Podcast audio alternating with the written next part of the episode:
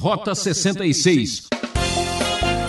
Nós vamos fazer a manipulação da vontade de Deus. Toda vez que a coisa me favorecer e me interessar, eu digo que é Deus que está falando. Isso pode ser uma santa malandragem evangélica, né?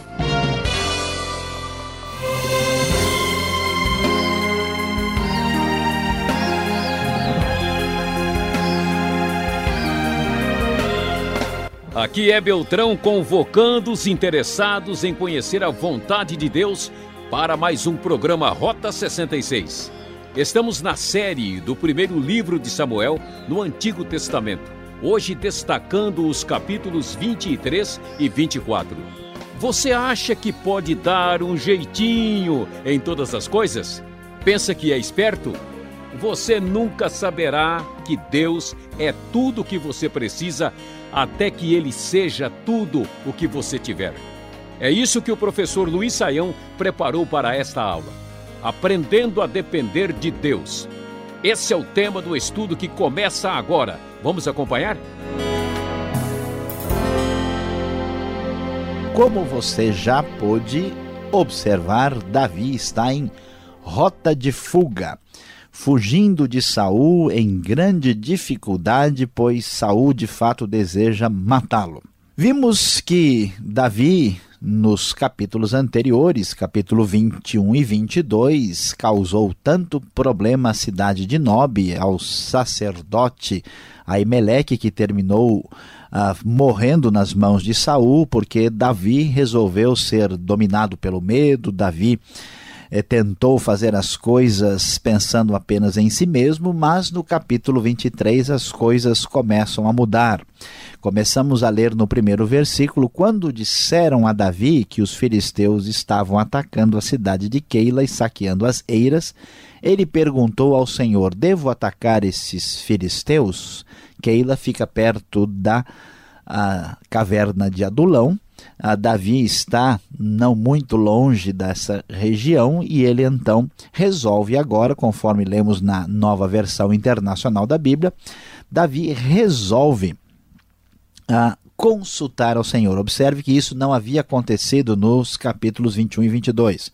Então o Senhor lhe respondeu: Vá, ataque os filisteus e liberte Keila. Então, os soldados de Davi lhe disseram: Olha, aqui em Judá estamos com medo, quanto mais se formos a Keila lutar contra as tropas dos filisteus. Davi consultou ao Senhor novamente. Levante-se, disse o Senhor, vá à cidade de Keila, pois estou entregando os filisteus em suas mãos. Então Davi e seus homens foram a Keila combater os filisteus e se apoderaram de seus rebanhos, impondo-lhes grande derrota e libertando o povo daquela cidade. Ora, Abiatar, filho de Aimeleque, tinha levado o colete sacerdotal quando fugiu, fugiu para se juntar a Davi em Keila. Então observe que Davi aprendeu corretamente a lição e está com Abiatar, que agora toma o lugar de seu pai como sacerdote. Lá está o colete sacerdotal usado para também saber a vontade de Deus, porque nele estavam ali o Urim e o Tumim. E agora sempre Davi está querendo saber qual é a direção de Deus. Davi está aprendendo a depender de Deus. Diante disso, Saul fica sabendo e resolve atacar Davi mais uma vez. Sabendo que ele estava em Keila, ele diz: Deus o entregou nas minhas mãos, pois Davi se aprisionou ao entrar numa cidade com portas e trancas. E assim, Saul parte para atacar Davi e com o desejo de matá-lo. Mas quando Davi soube que Saul tramava atacá-lo, disse a Abiatar: Traga o colete sacerdotal. Então orou: Ó oh, Senhor, Deus de Israel, esse teu servo ouviu claramente que Saul planeja vir aquele e destruir a cidade por minha causa. Será que os cidadãos de Keila me entregarão a ele? Saul virá de fato, conforme o teu servo ouviu. Ó oh, Senhor, Deus de Israel, responde-me. E o Senhor lhe disse: Ele virá. E Davi novamente pergunta: Será que os cidadãos de Keila entregarão a mim e a meus soldados a Saul? E o Senhor respondeu: Entregarão. Então observe que Davi não dá mais um passo sem consultar ao Senhor.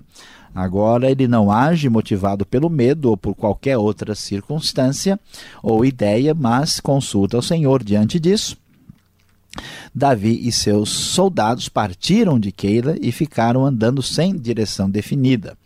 E Saul, sabendo disso, mudou o seu plano e não foi mais para lá. Ah, logo em seguida, vamos descobrir Davi chegando em Oreza, no deserto de Zif, e soube que Saul tinha saído para matá-lo. E então ali ele tem oportunidade de encontrar com Jonatas, que vai para lá, e eles renovam novamente aí a sua aliança, o seu pacto de uh, não agressão, de amizade que eles tinham, e nesse momento os zifeus, que eram os habitantes daquela região, sabendo disso, foram denunciar a Davi e tentar entregá-lo a Saul. É, eles acabam traindo Davi nessa situação e, e Saul fica sabendo disso. E então o texto diz que uh, Saul respondeu: O Senhor os abençoe por terem compaixão de mim. Ele responde aos ifeus: Vão e façam mais preparativos, descubram onde Davi geralmente vai, quem o tem visto. Ali Dizem que ele é muito astuto, descubram todos os esconderijos dele e voltem aqui com as informações exatas. Então irei com vocês, se ele estiver na região, eu procurarei entre todos os clãs de Judá. Eles voltam para Zif, antes de Saul. Davi e seus soldados estavam no deserto de Maom, na Arabá, ao sul do deserto de Gesimon. Depois Saul e seus soldados saíram e começaram a busca ao ser informado. Davi desceu a rocha e permaneceu no deserto de Maom. E Davi então foge e Saul vai em sua perseguição. Nessa perseguição chegamos ao capítulo 24. O texto então começa a nos dizer que Saul voltou da luta que havia feito contra os filisteus, porque havia sido interrompido na sua captura porque ouviu falar que os filisteus estavam atacando Israel. Davi foi, é, é, enquanto Davi fugia, Saul é, acabou combatendo temporariamente os filisteus. Davi tinha ido ah, para os lugares das fortalezas de Engedi. Saul então volta dessa luta e começa a procurar Davi no deserto de Engedi. Então Saul tomou três mil dos seus melhores soldados de todo Israel e foi procurar Davi. O texto da NVI nos diz que ele foi aos currais de ovelhas que ficavam junto ao caminho e havia ali uma caverna e Saul entrou nela para fazer suas necessidades. Davi e seus soldados estavam bem no fundo da caverna. Veja que circunstância inusitada e impressionante nesse clima de perseguição e de guerra. Saul, sendo rei, mas naturalmente sendo um homem comum como qualquer outro, ali tem necessidade ah, de ah, utilizar a caverna para as suas necessidades físicas. Davi está escondido lá. Veja só que coisa impressionante. Davi estava aprendendo a depender de Deus e agora está Saul numa situação em que Davi facilmente pode acabar com a vida dele. Então eles disseram: Este é o dia sobre o qual o Senhor lhe falou: Entregarei nas suas mãos o seu inimigo para que você faça com ele o que quiser. Então Davi foi com muito cuidado e cortou uma ponta do manto de Saul sem que este percebesse. Mas Davi sentiu bater de o coração de remorso por ter cortado uma ponta do manto de Saul, e então disse a seus soldados: Que o Senhor me livre de fazer tal coisa, meu senhor, de erguer a mão contra ele, pois é ungido do Senhor. Com essas palavras, Davi repreendeu os soldados e não permitiu que atacassem Saul, e esse saiu da caverna e seguiu seu caminho. Vejam só que Davi nos impressiona, porque de fato agora ele aprendeu a depender de Deus. Deus não lhe autorizou a matar Saul, atacar Saul. Saul estava na posição de rei porque Deus havia assim escolhido Saul para ser rei. Davi não tem autorização de tirar aquele que é chamado de ungido do Senhor. Ungido do Senhor é escolhido para ser rei de Israel nesse contexto. E Davi respeita isso porque ele descobriu que nada é mais importante na vida do que depender de Deus. E diante dessa situação de prova, ele não se atreve. O fato de cortar a ponta do manto de Saul já lhe deixa preocupado. Depois desse episódio, logo em seguida, o texto da NVI nos traz mais luz sobre o assunto. Então Davi saiu da caverna e gritou para Saul: Ó oh, rei, meu senhor! Quando Saul olhou para trás, Davi inclinou-se rosto em terra e depois disse: Por que o rei dá atenção aos que dizem que eu pretendo fazer-lhe mal? Hoje o rei pôde ver com seus próprios olhos como o Senhor entregou em minhas mãos na caverna. Alguns insistiram que eu o matasse, mas eu o poupei, pois disse: Não erguerei a mão contra meu Senhor, pois ele é ungido do Senhor. Olha, meu pai, olha para esse pedaço de teu manto em minha mão. Cortei a ponta de teu manto, mas não te matei. Agora entende e reconhece que não sou culpado de fazer-te mal ou de rebelar-me, não te fiz mal algum, embora estejas à minha procura para tirar minha vida. O Senhor julgue entre mim e ti. Vingue os males que tens feito contra mim, mas não levantarei a mão contra ti. Como diz o provérbio antigo, dos ímpios vêm coisas ímpias, por isso não levantarei a minha mão contra ti. Davi deixa bem claro para Saul: olha, que o Senhor julgue. Eu não vou fazer justiça com as próprias mãos, pois que estou entendendo a autoridade que Deus entregou a ti, ó rei. E a NVI continua a nos dizer: contra quem saiu o rei de Israel? A quem está perseguindo? A um cão morto? A uma pulga? O Senhor seja o juiz e nos julgue. Considere ele minha causa e a sustente, que ele me julgue livrando-me de tuas mãos.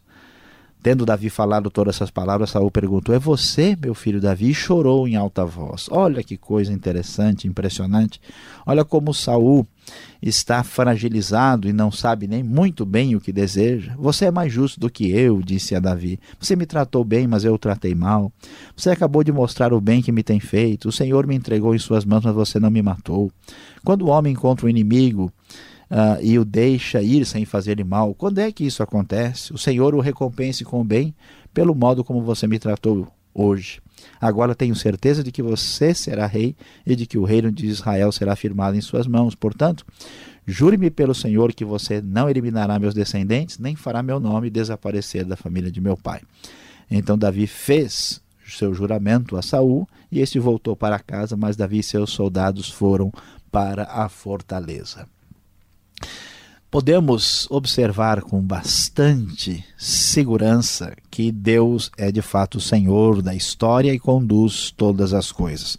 Todo o planejamento ah, de Saul, toda a assessoria militar que ele tinha, aquilo que havia acontecido com a, a entrega ah, dos zifeus traindo Davi, nada disso adiantou Saul foi para a caverna e Davi poderia ter tirado a sua vida e Davi não o fez. Davi, mais uma vez, está mostrando como está sendo treinado para ser um bom rei em Israel, pois agora não parte mais para os seus próprios planos, não é motivado pelo, vento, pelo medo e pela simples autopreservação, Davi aprendeu a depender de Deus, consultando ao Senhor, no caso de Keila, consultando ao Senhor para saber se será entregue a, a Saul, sabendo que Deus está no controle, não se atrevendo a tirar a vida de Saul a partir de sua própria iniciativa.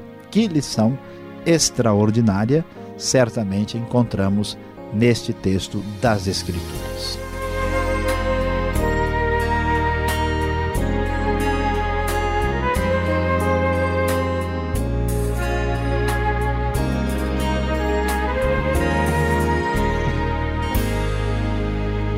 Vamos fazer uma pequena pausa antes de entrarmos com as perguntas. Esse é o seu programa Rota 66, o caminho para entender o ensino teológico dos 66 livros da Bíblia. A aula aborda o tema Aprendendo a Depender de Deus, capítulos 23 e 24 do primeiro livro de Samuel.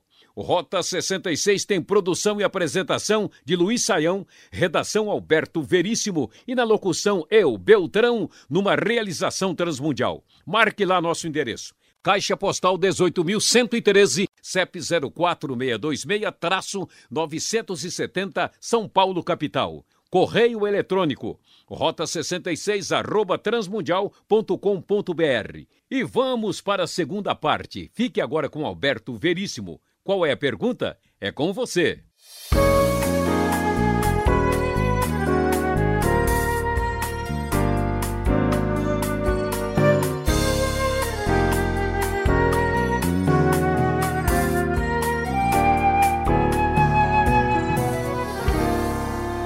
Estamos aqui explorando o livro de Samuel, o primeiro livro de Samuel. Agora vendo o capítulo 23, 24, as perguntas para o professor Saião. Você está acompanhando a aula, com certeza tem as suas. Vamos ver se bate com a minha? Vamos lá, professor Saião. Que lições nós, ou aqui Davi, podemos tirar de Keila, de Zifeus, dessa situação, desta guerra? Davi vai lá, ajuda e de repente ele recebe um contra-ataque que podemos tirar de proveito desta, deste episódio? É, pastor Alberto, Davi está sendo treinado por Deus para ser um grande rei. E vemos que uma das coisas mais importantes para uma boa liderança, quer seja como rei ou não, é aprender a lidar com a inconstância das pessoas. Davi foi, sob direção divina, livrar Keila do ataque dos filisteus. E então se poderia imaginar, puxa, olha, Keila vai ser grata, vai, a cidade vai ajudar o Davi, porque ele fez isso por eles. Que nada. Chegando os filisteus lá, Deus diz: Olha, o pessoal vai te entregar nas mãos de Saul. Então, Davi some do mundo, foge para poder escapar. Da área, né? Da área, né? Os zifeus estão ali quando descobrem que Saul está vindo. Saul é mais poderoso. Olha, vamos apoiar Saul e vamos delatar o Davi. Então, por que, que é importante ver isso aqui? É que Davi descobre a fragilidade do ser humano, que mesmo que você faça bem uma pessoa, isso não é garantia que ela vai sempre apoiar você com, com, gratidão e agindo com justiça. Isso é saber lidar com a inconstância humana. Muito importante ver a lição aprendida aqui. Interesses políticos, segundo as intenções. Complicado o negócio. Agora, como saber que Deus está atuando por trás? Como saber que Deus fez alguma coisa em meu favor? Por exemplo, Saul e também os soldados de Davi fazem algumas interpretações erradas das circunstâncias verso 27 do capítulo 23 e o verso 4 do capítulo 24. Pois é, pastor Alberto, essa, essa, essa questão, esse tema é muito importante, porque quando uh, Saul escuta que Davi está em Keida, ele fala: Olha, vamos para lá porque Deus o entregou nas minhas mãos. Quando Saul entra na caverna e está desprotegido, os soldados de Davi falam: Tá vendo? Tá aí, ó. Deus entregou Saul nas tuas mãos, vai lá e aproveita e acaba com ele. Então, qual é o problema? Há um perigo muito grande de fazer uma leitura da vontade de Deus nas circunstâncias favoráveis. Né? Nós devemos tomar cuidado, especialmente hoje que nós temos a direção das Escrituras para a nossa vida, de a obedecer aquilo que Deus nos orienta pelos princípios bíblicos. Se, se houver uma orientação muito específica, particular, isso tem que estar bem claro e confirmado por várias circunstâncias. Senão, nós vamos fazer a manipulação da vontade de Deus. Toda vez que a coisa me favorecer e me interessar, eu digo que é Deus que está falando. Isso pode ser uma santa malandragem evangélica ou, né, ou hermenêutica e perigosa que não se pode permitir. E aqui nós vemos dois casos sérios e equivocados no texto bíblico. É uma malandragem aí que você falou interessante, porque se depois um negócio der errado, fala assim, era a vontade de Deus, né? Então o assunto agora é com ele. Essa história que você coloca agora aí, tá lá Davi, o Senhor o entregou em minhas mãos e ele responde: Eu não vou é, atacar o ungido do Senhor. Dá uma resposta muito profunda. Mas o que é respeitar o ungido do Senhor hoje em dia? Onde está o ungido do Senhor e esta prática? Pastor Alberto, olha, esta observação é importante porque ah, existe muitos contextos hoje um abuso dessa ideia do ungido do Senhor. O que, que é um ungido? Ungido aqui é aquele sobre quem se derramou azeite, óleo, para que ele fosse escolhido como rei de Israel. E nós sabemos que Saul foi ungido do Senhor porque foi escolhido pelo Senhor. Ele está numa posição de autoridade dada por Deus. Portanto, essa posição deve ser tirada por Deus. Isso não significa hoje que qualquer pessoa que se autoproclame autoridade seja necessariamente ungido do Senhor. Uh, um ungido do Senhor é alguém que tem uma autoridade reconhecida pela comunidade cristã. Agora, esse ungido do Senhor deve se comportar de acordo com o que o Senhor ensina. No caso de uma liderança espiritual do Novo Testamento, a autoridade não está na pessoa, mas no texto sagrado. Então, se uma pessoa que se proclame ungido de Deus se distancia do próprio Senhor, isso é, das Escrituras, isso não significa que essa pessoa deva ter a sua autoridade reconhecida perpetuamente. Ele é julgado pelas Escrituras. Portanto, se alguém que se proclame ungido do Senhor discorda do próprio Deus, eu não posso reconhecer a sua autoridade. Né? Então, se você está num contexto onde alguém manipula a situação em nome da verdade, afastando-se das Escrituras, a sua autoridade não pode ser aceita e você tem toda a liberdade de buscar apoio espiritual em outro contexto, porque isso é inadequado. Então, vamos dizer que existe aí um, um uso indevido né, dessa, uh, dessa postura. Claro que isso não nos autoriza a cada vez que você discordar de uma liderança espiritual, você venha fazer o que você bem entende, porque isso também está errado e não tem apoio do Novo Testamento. Então é isso aí que nós temos uh, sobre essa questão tão relevante. Para terminar aqui as nossas perguntas, você diz aí que Davi ele está no seu momento de o fugitivo que é um grande treinamento preparado por Deus. Que estratégias Davi aprendeu a usar? Ele está falando agora com Saul, no verso 14 do capítulo 24. O que, que ele aprendeu desta grande escola?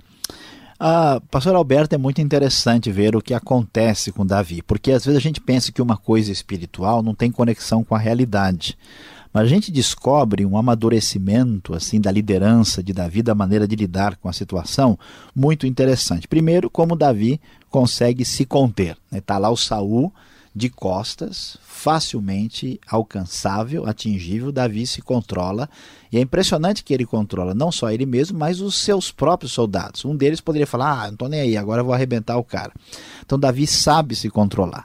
Depois, é interessante que quando ele sai da caverna, ele age de maneira a humilhar-se. Ele diz: Escuta, ó rei, a quem o senhor está perseguindo? Perseguindo algum cão morto, né? alguma pulga? Ele se coloca numa posição humilde. Depois, ele atribui a glória de tudo o que aconteceu ao próprio Deus. Que o Senhor seja o juiz dessa situação. Não fala, tá vendo como eu sou esperto? Consegui te enganar. Olha lá, né? Não, ele não puxa a glória para ele. E tem mais, ele tem um, um artifício psicológico assim que é sincero, e ele diz para ele: escuta, ó rei, a quem o senhor está ouvindo para ter tanto problema comigo? Eu não sou seu inimigo. É impressionante ver o versículo 11, né, como ele, ele interage emocionalmente com o rei. Ele fala: Olha, meu pai, olha para este pedaço de teu manto em minha mão. Então veja que Davi ele desenvolve assim um magnífico jogo de cintura. Né? Ele tem estratégia, ele sabe conversar com o rei. Né? O Saul, que já não tem tanta firmeza psicológica, inclusive uh, sai chorando né? Ele começa, ah, meu filho e tal, e Davi. Será rei. Pois é, tal. Então, olha, quando você se tornar rei, por favor, né, segure as pontas para mim aí, não permite. Ele já estava com a ponta do, do manto na mão, né, da capa lá, agora segura as pontas do meu futuro também, né? Então é muito interessante observar aqui não aprendemos apenas lições assim entre aspas espirituais, mas como conduzir situações sem atitudes desequilibradas e impensadas. A gente descobre aqui na maneira como Davi conversa com Saul. Todo empresário, todo líder, todo responsável de alguma uh, situação na família, em casa, você que conduz quaisquer negócio, você aprende lições de liderança com a própria Bíblia. É muito legal descobrir isso. A nossa aula está quase terminando, mas você fica ligado aí, tem mais um minuto e uma conclusão para você.